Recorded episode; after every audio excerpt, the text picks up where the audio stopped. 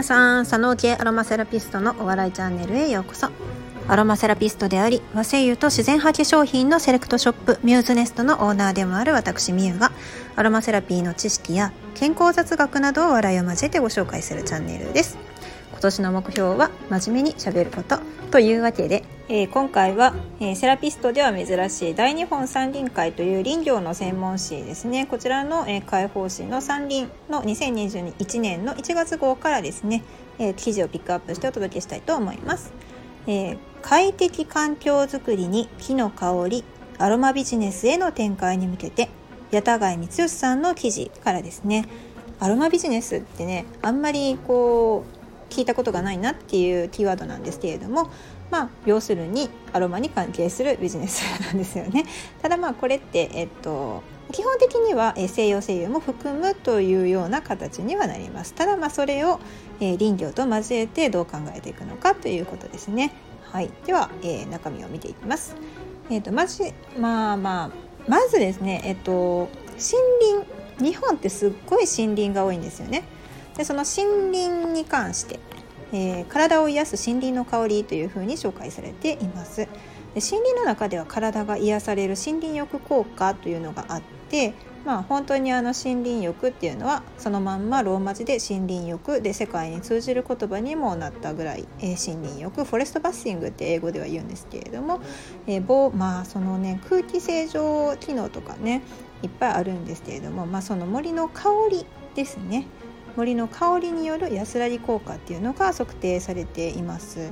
で、えー、黒文字の自生している杉林の遊歩道を散策するとストレスホルモンの唾液アミラーゼが減少しストレスに対する緩和効果が認められたっていう、えー、論文があるんですね。でこれ黒文字はですね和製の中でも鎮静作用が高いよと言われているものなんですけれどもまあそれはまあ古くからですね千利休で有名なわけですね。これ茶道とか、えー、なんだろう茶道とか、まあ、華道とか華道どうかなされてる方だったらご存知かもしれないですし、えー、雪国の方ではあの漢字に使われたりとかあとあの花餅を、ね、作る時に使われたりとかしてるんですけれども大阪の方にもですねその黒文字の爪楊枝を作っているところがあるんですよ昔ながらの、まあ、すごく難しいと思いますし、まあ、まあ高級爪楊枝ですよね今となっては。でねこの記事の中に、えー、紹介されているんですけれども薬用としても長生、ね、漢字としてはあのつるくすのきですね長生としての枝葉の線うん、先住先住が活気とか急性胃腸炎皮膚病治療にまた抑有量として神経痛にも用いられてきたって書いてあるんですよ。へえって感じですよね。そうかとあのこの「煎じて飲む汁」って書いてあるんですけれどもこれねあの現代で言ったら黒文字って黒文字茶として売られていることが多いんですね。それはあの、まあ、枝とか、まあ、枝葉、まあ、枝だけのことも多いかなをあのお湯で煎じて15分ぐらい煮出して飲むっていう感じなんですけれどもねまあまああのまろやかですごく飲みやすい普通のあのお茶子供でもあの嫌がらずに飲むようなお茶となって販売されていますが、まあ、おそらくそれをすごく煮詰めたものっていう感じでしょうね。でその主成分なんですけれども、まあ、抗菌作用抗酸化作用抗炎症作用があるリナロールでリナロールにはリラックス効果もあるというふうに書かれています。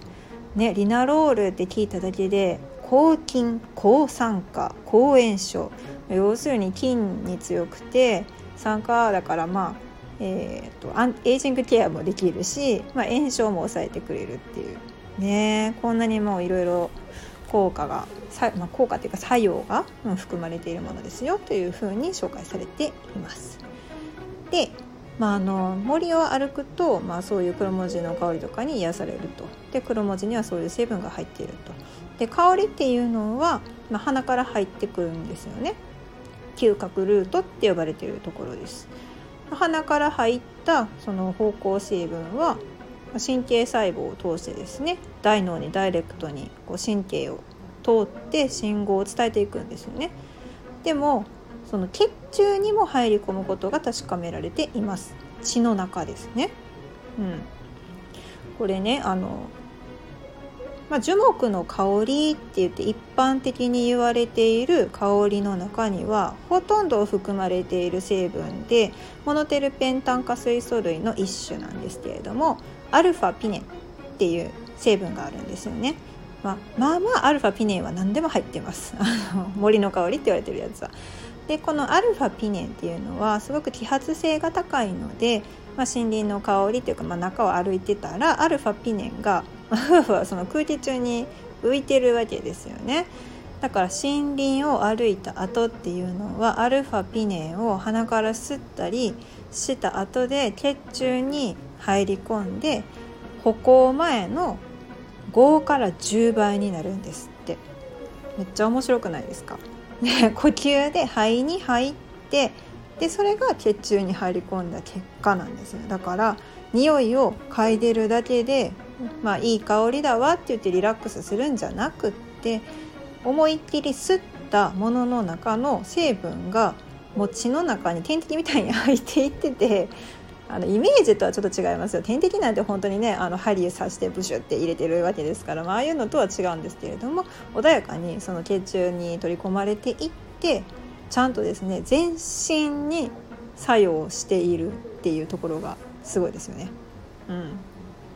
でアルファピネンの香りっていうのは、まあ、血圧とか脈拍数の測定の結果なんですけれども、まあ、気分が安らぐつまりまあゆっくりしているってことですね心臓さんが。うん、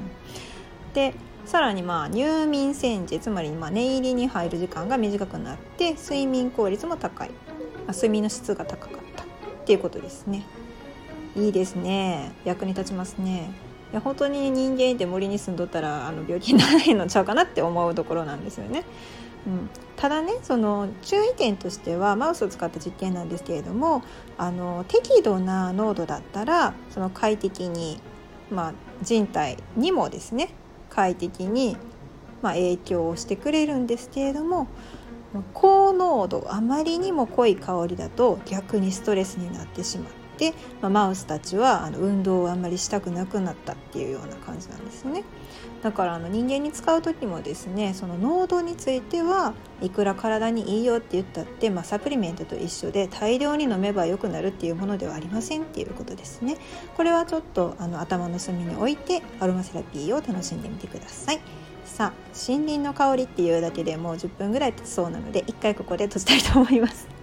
じゃあ次回そうですね次回は、うん、がん予防に役立つ木の精油成分のところから入っていきたいかなと思いますでは今日も少しでもお役に立てれば幸いです。えー、和精油と自然派化粧品の専門店ミューズネストのオーナーみゆでした。ではではまたまた。